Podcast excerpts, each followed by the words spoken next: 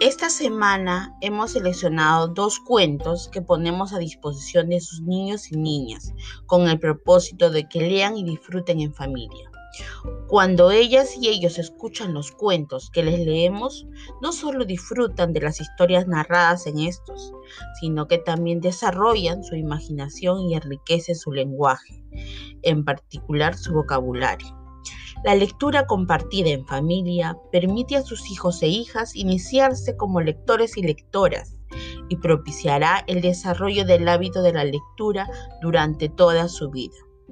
Tratemos de que estos momentos de lectura sean espacios de gozo en los que juntos y juntos en familia disfruten de los textos que pueden generar diferentes emociones y entusiasmos y expectativas. A continuación, los invitamos a vivir esta nueva experiencia de lectura para